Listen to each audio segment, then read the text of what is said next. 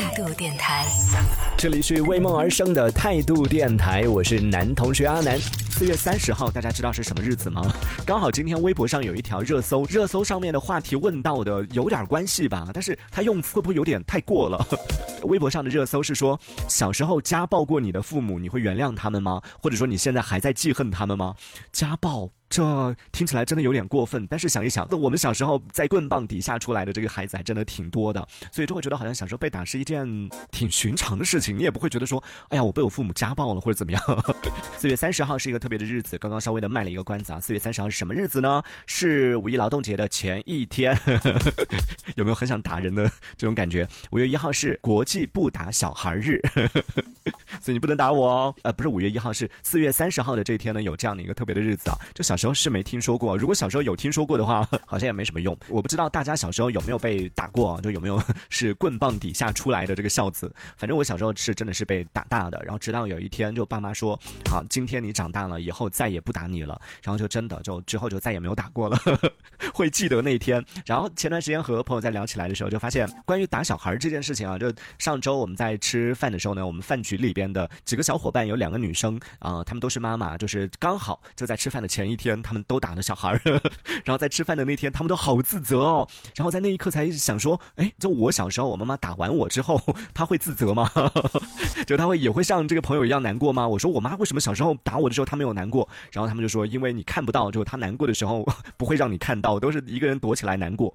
才想到说，哦，原来是这样。大家有没有想过这件事情？就是你小时候如果也是经常被打的话，你有没有想过说，爸妈打完你之后，其实他们也是很难受的。就那天我们在吃饭的时候，两个女生一直在吐槽。然后一直在抱怨说：“哎呀，我怎么会那么冲动啊？”但是有的时候小孩皮起来，就是你真的控制不住自己。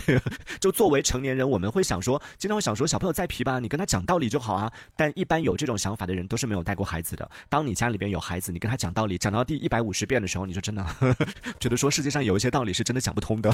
有一些人是真的是听不了道理的。然后在这样的情况下，你就真的忍不住自己的那个 手就会拍下去了，以至于上周我们吃饭的时候，有一个小姐姐说：“哎，别说了，就我我那巴掌啊，拍下去又舍不得打在这个孩子身上，所以最后啪一巴掌打在那个桌上，手都打，手都打出问题了。最后只有一个人默默的喷膏药啊什么的，就是这 也太狠了吧，就下手也太重了吧。但关键是最后这一巴掌还没有打到小孩身上，就打到了这个桌子上，然后把自己给打骨折了。嗯，小时候可能很多人都有这样的经历啊。所以这趴跟大家讲到的就关于国际不打小孩日这样的一个特别的日子，在四月三十号这一天是这样的一个特别的日子，也就意味着一年当中只有这一天不能打小孩啊。这个消息。我要去分享给我的 那些小伙伴们，跟他们讲说，四月三十号以外，你们是可以打小孩的，因为只有这一天是国际不打小孩日。对，大家也可以来分享一下，就一般啊，你小时候被打的原因都有哪一些，以及一般你们家都是怎么打你的啊？然后在你长大之后，小时候被打的这件事情有没有在你的心里留下阴影呢？当然，我们在这样的一个国际不打小孩日这样的一个特别的日子当中做这样的一个主题呢，也是呼吁大家尽量能动嘴的就不要动手，尽量不要打小朋友。但是我们待会儿也会来看一看，就是动手。这件事情是不是真的会给小朋友留下 心理阴影？雨落他说好像没有什么被打过的记忆哎。对，很多女生好像小时候都相对来说比较懂事一点吧。然后男生呢家里面可能比较皮一点，所以男生会比较打的多一点。而且家里边好像很多家庭都是践行的，就是女孩是要宠，然后呢男孩就是要打，呵呵这样才能够就是让男孩变得比较皮实，长大了以后才不会被人欺负。然后易安也说了，他说我小时候也是经常被打的，就感觉男的是不是小时候都是经常被打？对我也有这个感觉，好像身边的男孩子也是。不管你是乖的还是不乖的，像我小时候，其实我觉得我挺乖的，但是还是经常被打。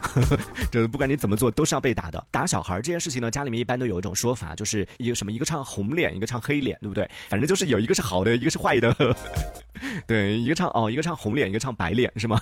然后在这个里边，反正有一个是好的，就有一个是啊，跟你讲道理，然后呢是不动手的；另外一个呢就是要动手的。然后在家里边，一般一般分工都是爸爸来做那个会动手的，然后妈妈是做那个比较好的跟你讲道理的。然后我想了一下，我们家曾经一度也试图这样子，就试图是我们家反过来，就我妈比较，我妈也是控制不住自己情绪的那种，情绪管理比较差的，然后经常容易动手，所以他们就商量说，我妈。来啊，负责动手，就只要我一皮，我妈就会动手。然后我爸呢，就是负责跟我讲道理。后来发现我爸也控制不了他的情绪，最后就变成挺惨的，两个都动手。这样想起来，我到底小时候是在什么样的家庭里面长大？没有没有，其实现在想想，就所谓的什么小时候打小孩会给小孩留下心理阴影啊什么的，真的不存在的。你看我现在那么那么阳光，那么健康，对不对？毫无任何的这个压力，没有任何的阴影。对，也要跟我爸妈说一声感谢他们小时候打得好。所以在听节目的，如果说有正好是为人父母的朋友，然后在因为打小孩这件事情啊自责或者说是内疚，再或者说在纠结要不要打小孩这件事情的话，啊，跟你讲啊，如果说你们小孩真的管不下来的话，该动手时还是要动手的。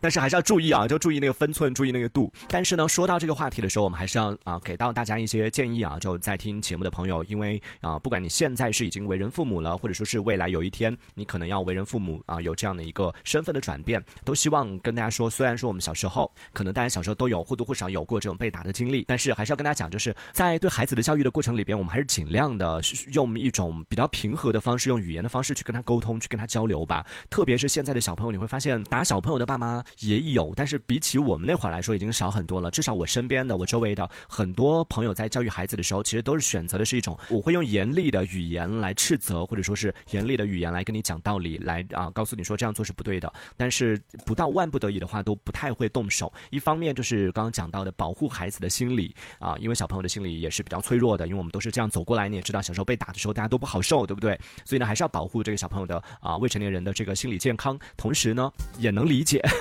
就是有时候真的是讲道理讲不通的时候，那还是要尽量的想办法，就找到一些适合自己的，就不要。虽然打是确实省事儿了，就是你一巴掌下去，他可能就听话了，或者一巴掌下去，他可能就会按你说的去做了，但是也可能会造成一些无法逆转的一些伤害。所以呢，说到底还是跟大家讲说，尽量以语言教育、以这个口头教育为主，尽量不要去动手。如果真的到了万不得已的时候呢，动手之后也还是需要自我反省一下，好吧？大家也可以来分享一下，就一般你小时候被打的。原因都有哪一些啊？然后在你长大之后，小时候被打的这件事情有没有在你的心里留下阴影呢？这一小节我们暂时先聊到这里。喜欢我们节目的朋友，别忘了订阅关注。这里是为梦而生的态度电台，我是男同学阿南，我们下次接着聊。态度电台。